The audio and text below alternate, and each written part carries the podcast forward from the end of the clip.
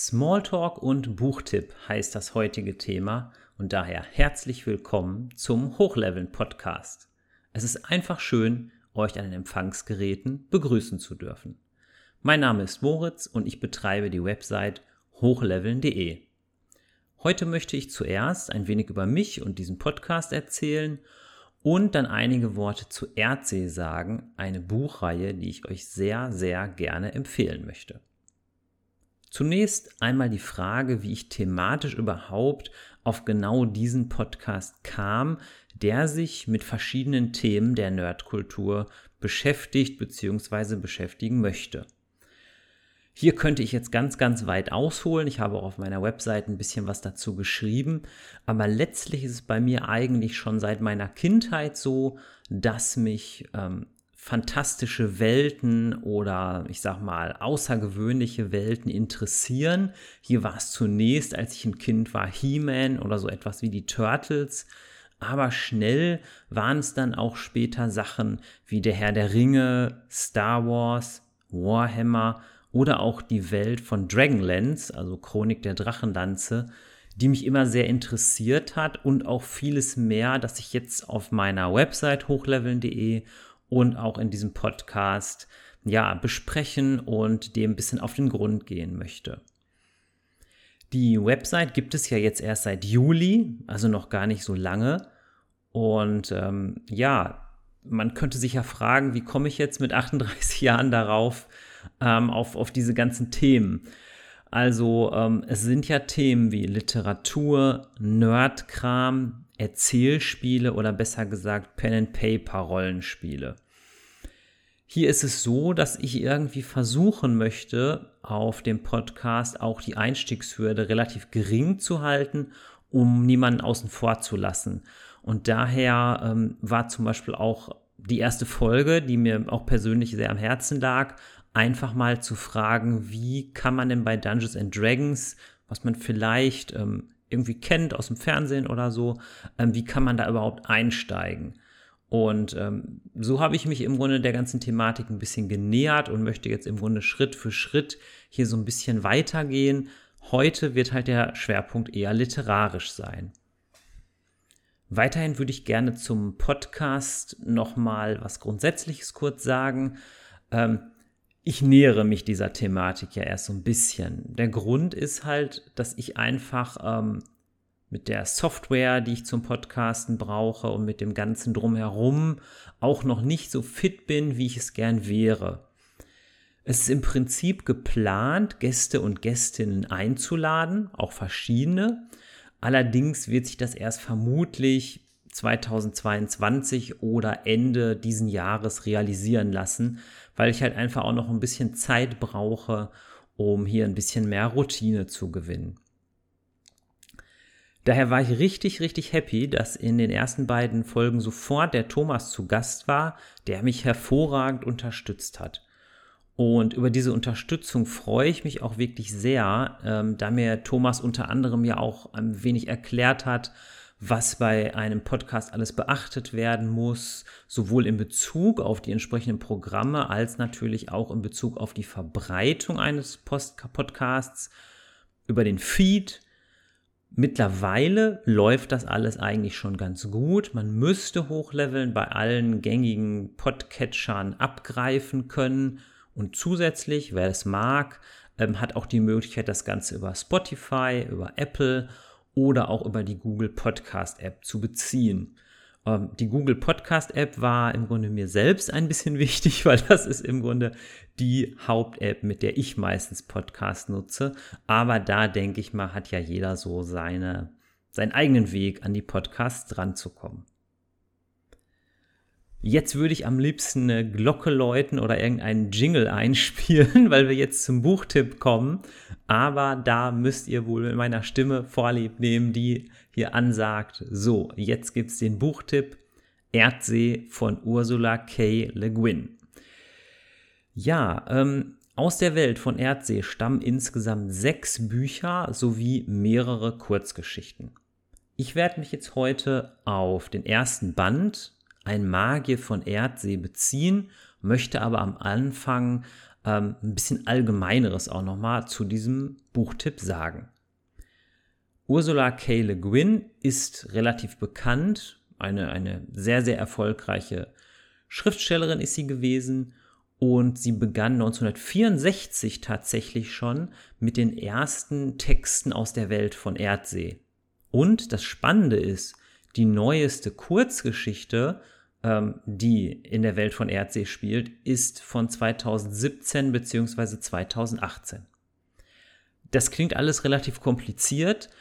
Ich versuche es daher nochmal alternativ mit etwas einfacheren Worten auszudrücken. Also man könnte sich auch vorstellen, dass Le Guin einmal eine erste Trilogie geschrieben hat, so rund um 1970. Dann hat sie, was ich schriftstellerisch total faszinierend finde, 20 Jahre Pause gemacht, oder was heißt Pause gemacht, eine Unterbrechung gehabt, hat dann aber wieder sehr gut in den Stoff hineingefunden und hat dann von 1990 bis 2000 eine zweite Trilogie geschrieben, die aber daran klar anknüpft.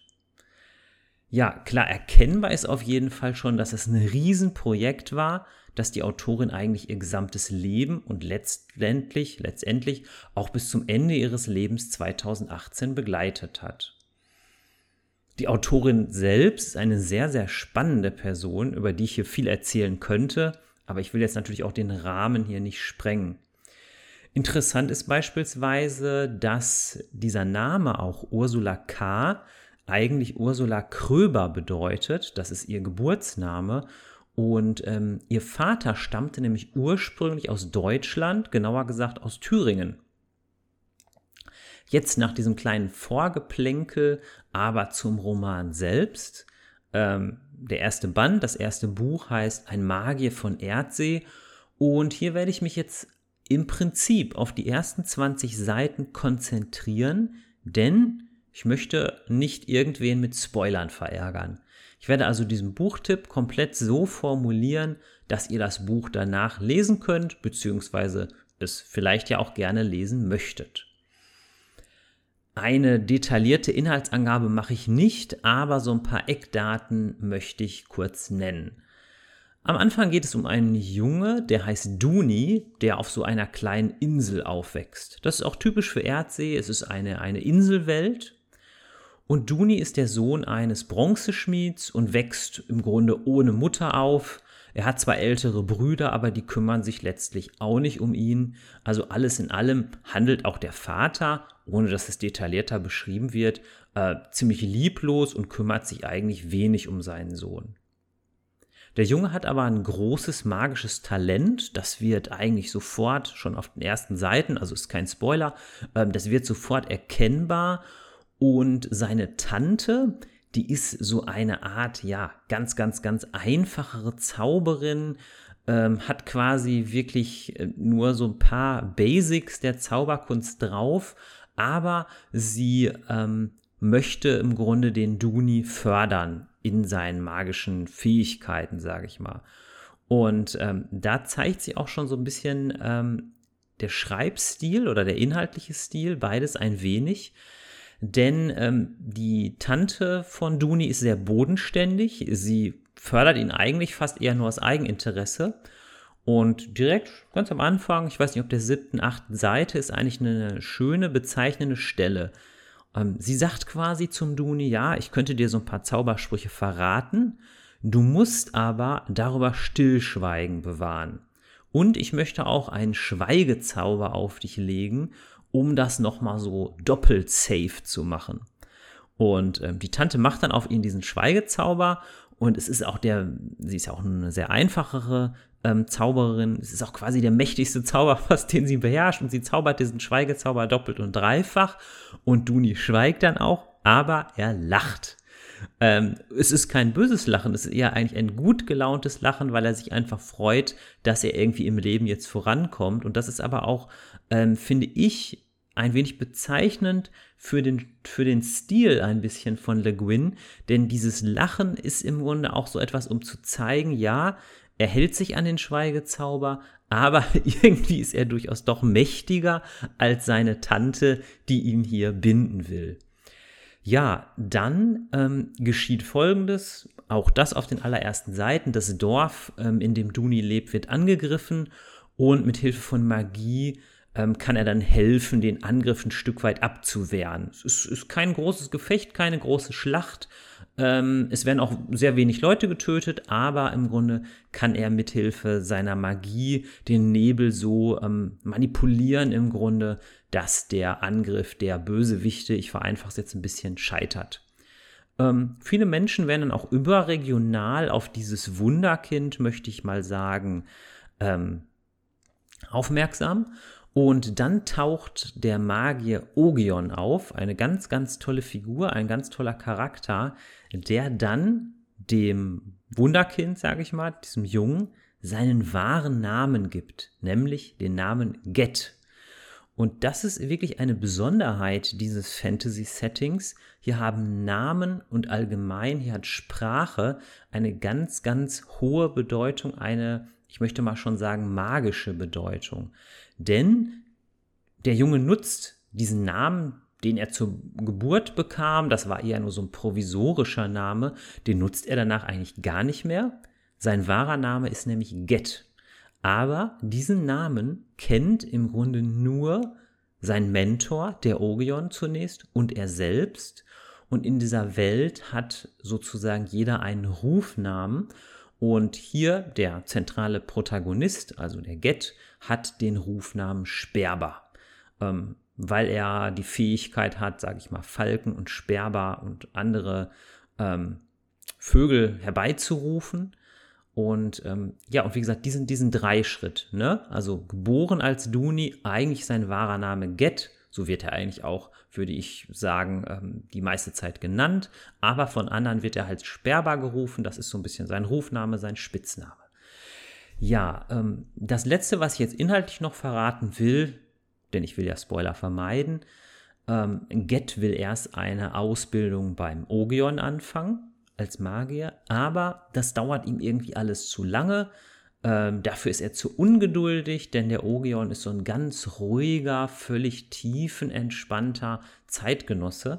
Aber das dauert ihm alles zu lange, dem Get. Und deswegen geht er auf die zentrale Zauberschule dieser Welt, welche auf der Insel Rock sich befindet. Ja, ausgehend von dieser inhaltlichen Skizzierung ähm, möchte ich jetzt gerne ein wenig ähm, Punkte nennen, äh, die eher analytisch, sage ich mal, sind. Ich möchte eine Sache sagen, die vielleicht manche stören könnte und möchte dann ganz, ganz viele Sachen sagen, die mir total gefallen haben. Was manche Menschen ein wenig stören könnte, zumindest auf den ersten Blick, ist, dass die Story ja sehr konventionell klingt. Da ist ein junger Bursche, der ist irgendwie auserwählt, er geht auf eine Heldenreise, er geht auf eine Zauberschule. Da könnten ja ähm, Leserinnen und Leser erstmal denken, puh, das ist aber ja fast schon 0815. Allerdings ähm, muss man hier mehreres beachten. Ursula K. Le Guin hat das Ganze ja schon Ende der 60er angefangen. Und da musste sie eigentlich fast dieses Grundgerüst verwenden, um überhaupt eine Chance zu haben, auf dem literarischen Markt irgendwie Fuß zu fassen. Also so beschreibt sie das jedenfalls in dem Vorwort ihrer Gesamtausgabe, welche vor zwei Jahren erschienen ist. Also das muss man sich erstmal vor Augen führen. Es war ja eine andere, ganz, ganz andere Zeit als heute. Und da hat sie einfach dieses ähm, Grundgerüst erstmal gebraucht, ähm, dass sie eine gewisse Legitimation hat, in dieser Zeit überhaupt Fantasy zu schreiben. Denn es war, so ist es damals leider gewesen, ja doch eher eine Männerdomäne gewesen, in der sie sich erstmal etablieren musste, was ihr Gott sei Dank auch gelungen ist. Ähm, ja, kommen wir jetzt mal zu den Punkten. Komme gleich zu dem, was ich gerade noch gesagt habe, auch nochmal zurück kommen wir jetzt erstmal zu den vielen Punkten, die mir richtig, richtig gut gefallen. Also, ein Magier von Erdsee ist unglaublich progressiv. Auch wenn der Vergleich zu Herr der Ringe manchmal gezogen wird, sind es absolut unterschiedliche Schwerpunkte und Le Guin ist wirklich wesentlich, wesentlich moderner. Die Welterdsee ist mega. Sie ist einfach mega. Sie ist bodenständig, sie ist urwüchsig, sie ist erdverbunden. Und ich würde mal sagen, alleine schon von dieser Welt, da war ich sozusagen schon hooked. Ähm, die Menschen dort haben einen ganz engen Bezug zum Meer und zu den Inseln, auf denen sie leben. Denn ähm, das ist halt im Grunde dort eine Welt unzähliger Inseln und die Bevölkerung ist durch das Meer ja eigentlich weniger getrennt als vielmehr miteinander verbunden. Das Setting ist auch schriftstellerisch eigentlich spannend, also kann man sich fast ein Beispiel dran nehmen, wenn man etwas konzipieren würde. Denn diese vielen Inseln lassen es ja auch zu, viele unterschiedliche Abenteuer ähm, zu präsentieren. Die Inseln sind zwar immer ein abgeschlossener Kosmos für sich und können ja auch sehr unterschiedlich sein, aber zugleich kann man mit dem Schiff sozusagen vom einen Mikrokosmos zum nächsten Mikrokosmos reisen und so ziemlich weit herumkommen. Die Menschen ähm, von Erdsee finde ich ähm, sehr, sehr faszinierend. Die Menschen von Erdsee haben braune oder schwarze oder kupferfarbene Haut. Und Le Guin hat es damals so gemacht, dass sie tatsächlich das gar nicht auf den ersten Seiten geschrieben hat, sondern erst, ja, so ein bisschen ab Zeile, äh, Zeile sage ich schon, ab Seite 10 oder so, ab Seite 15, weil sie damals ähm, die Sorge hatte, ähm, dass das sonst am literarischen Markt auch schwierig werden könnte. Und es ist aber tatsächlich gelungen, auf diesem allerersten Erdsee-Cover tatsächlich ähm, den Get zu zeigen mit brauner Haut. Le Guin hat dann, worüber sie sich sehr, sehr ärgert, natürlich irgendwann die Kontrolle über die verschiedenen Verlage, das war ja auch ein internationaler Roman, über die verschiedenen Verlage natürlich verloren. Auch konnte sie nicht wirklich Kontrolle über die verschiedenen Cover ausüben. Und das hat sie furchtbar frustriert ähm, sie hat das in einem Satz zusammengefasst, der da lautet, Erdsee wurde mit Bleiche gewaschen. Das heißt, man hat dann einfach auf Covern wirklich ähm, Magier gezeigt oder Get als Hauptfigur gezeigt, der da plötzlich weiß war, der gar nicht mehr so erdverbunden dargestellt wurde, ähm, wie das eigentlich in ihrem Werk enthalten ist, sondern er wurde einfach im Grunde ja sehr, sehr stark europäisiert. Ähm, das hat sie sehr geärgert, ähm, was natürlich auch ein bisschen mit ihrem ähm, Background zu tun hat. Ihre Eltern waren beides Anthropologen. Ähm, ihr Vater war Professor und ähm, aber ihre Mutter war auch Anthropologin und beide haben sich viel mit den Natives Amerikas beschäftigt und auch mit den Aborigines in Australien. Und da hatte sie, glaube ich, eine gewisse Connection. Und da ist es ja klar, dass es auch eine Autorin ärgert, ähm, wenn da die Cover einfach so europäisiert werden und so ein bisschen in Richtung ähm, Herr der Ringe, sage ich mal, fast getrimmt werden. Ähm, manchmal gab es wohl sogar Cover, die Schlösser zeigten mit spitzen Türmchen, so ein bisschen wie Neuschwanstein, was auch überhaupt nicht zu diesem erdverbundenen Welt passt, zu dieser bodenständigen Welt. Ähm, also, lange Rede, kurzer Sinn, es ist ein für die Zeit unglaublich progressiver ähm, Roman. Le Guin schreibt fast auf jeder Seite fesselnd, ergreifend und spannend. Ich war wirklich begeistert. Ähm, und was mir erst gar nicht auffiel, es gibt dennoch keine Kriege und keine Schlachten. Es wird zwar mehrfach um Leben und Tod gekämpft, aber nicht mit Schwert und Schild, sondern auf andere Art und Weise. Beispielsweise mit Hilfe des eigenen Willens oder mit anderen Dingen. Und das finde ich auch äh, schriftstellerisch sehr interessant. Die Storyline hat einen deutlichen Tiefgang. Ich würde sie irgendwie gewissermaßen als weise bezeichnen, da mir jetzt auch kein wirklich passenderes Wort einfällt. Die Geschichte befindet sich permanent in einem guten Fluss und es passiert auch einfach sehr viel. Dem jungen Get, dem zentralen Protagonisten, stellen sich immer wieder Probleme, aber, und das ist interessant, es gibt keinen Sauron, es gibt keinen Darth Vader, es gibt keinen Scar wie in König der Löwen. Es gibt letztlich keinen Widersacher, der irgendwie im Hintergrund bösartig die Fäden zieht und dass dieser Roman trotzdem so spannend ist, das ist einfach ganz großes Kino. Noch ein interessanter Aspekt. Ein zentrales Thema in Erdsee ist, wie gehe ich eigentlich mit sehr schwierigen oder gar schlimmen Situationen um, wenn ich sie ad hoc nicht verändern kann? Wie übe ich mich eigentlich in Geduld? Wie werde ich ein vielleicht bescheidenerer Mensch, wie werde ich jemand, der nicht alles sofort haben will? Die Fragen möchte ich jetzt hier nicht im Podcast beantworten, aber ich möchte einfach sagen, das sind einfach gute Fragen, die in die richtige Richtung führen, gesellschaftlich gesehen. Ähm, der Roman hat wirklich faszinierende Charaktere, unter anderem zum Beispiel der Magier Ogion, der ein Magier ist, der zwar auf der einen Seite unglaublich mächtig ist, der unglaublich viel kann. Er nutzt diese Macht aber so gut wie gar nicht, denn er ist unglaublich bescheiden. Und dieser Gegensatz, von dem sich, glaube ich, ähm, viele Menschen eine Scheibe abschneiden könnten, ähm, der hat mich einfach fasziniert, dass da wirklich jemand ist, der wirklich mit Hilfe von Magie, zumindest punktuell, gigantisches bewegen kann der aber in keinster Weise arrogant ist, kein bisschen eingebildet ist, der sich für nichts zu fein ist. Solche Charaktere finde ich einfach faszinierend. Faszinierend auch, dass sich Le Guin fast ihr gesamtes Leben für den Feminismus eingesetzt hat. Diese im Band 1, das muss ich einschränkend sagen, nur zu erahnen, aber von Buch 2 bis Buch 6 wird das umso deutlicher.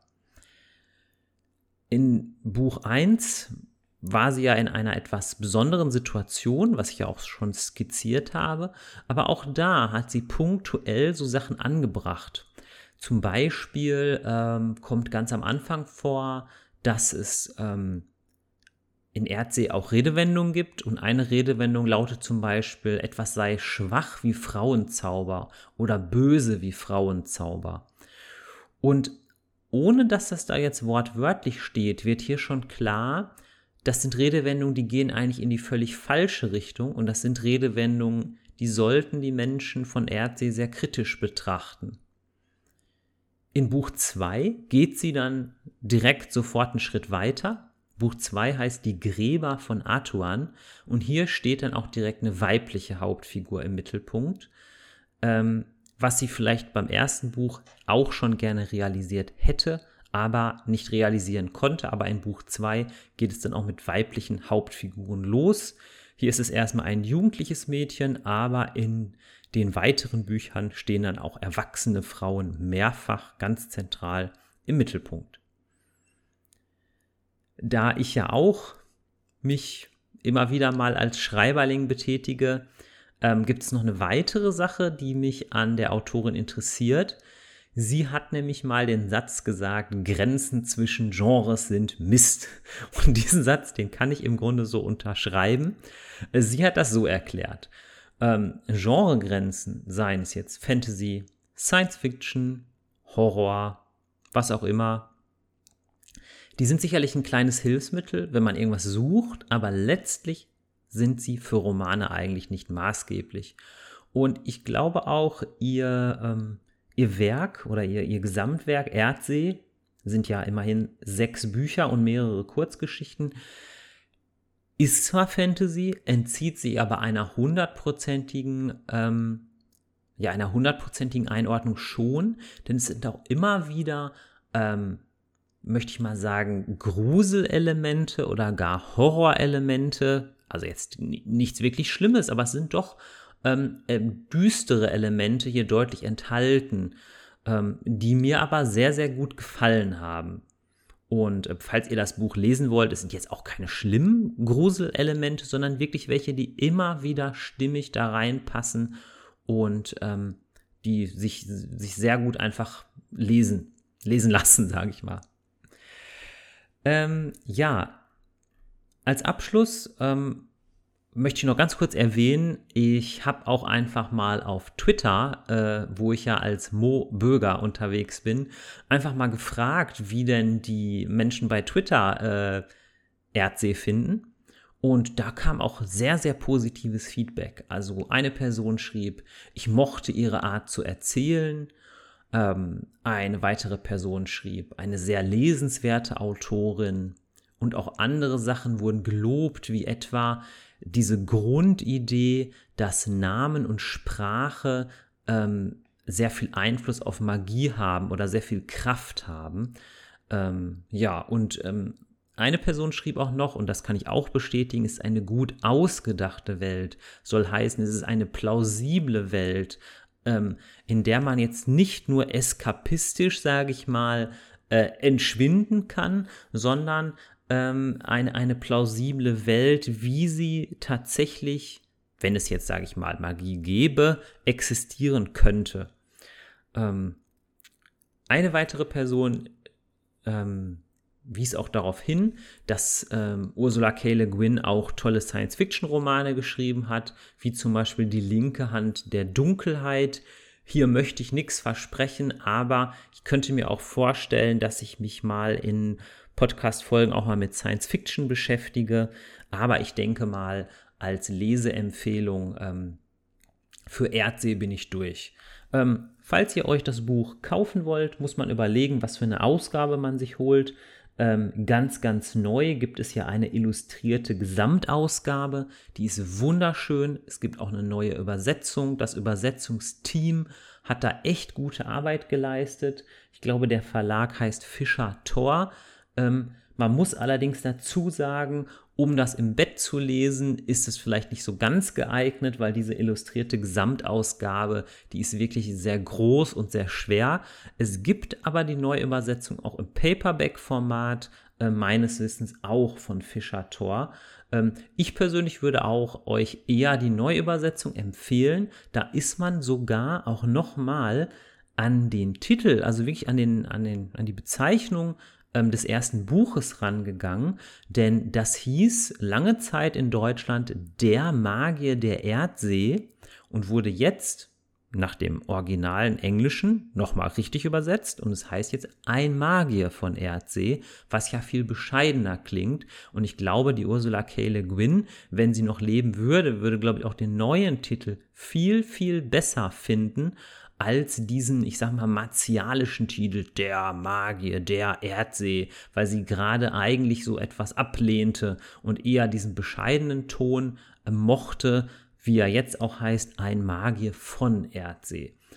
Ähm, ja, ich bin mit dieser Podcast-Folge im Grunde genommen durch. Ich sage vielen, vielen Dank fürs Zuhören.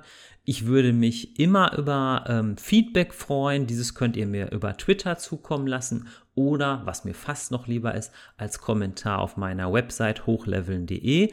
Und ich würde mich natürlich freuen, wenn ihr Freundinnen oder Freunde habt, die Fantasy lesen. Empfiehlt doch gerne auch mal meinen Podcast. Vielleicht ist ja auch diese Folge 3 ein ganz schöner Einstieg. Und ich wünsche euch noch, ich weiß nicht, wann ihr jetzt diesen äh, diesen Podcast hört. Ich wünsche euch noch einen schönen Tag oder einen schönen Abend. Bis zum nächsten Mal.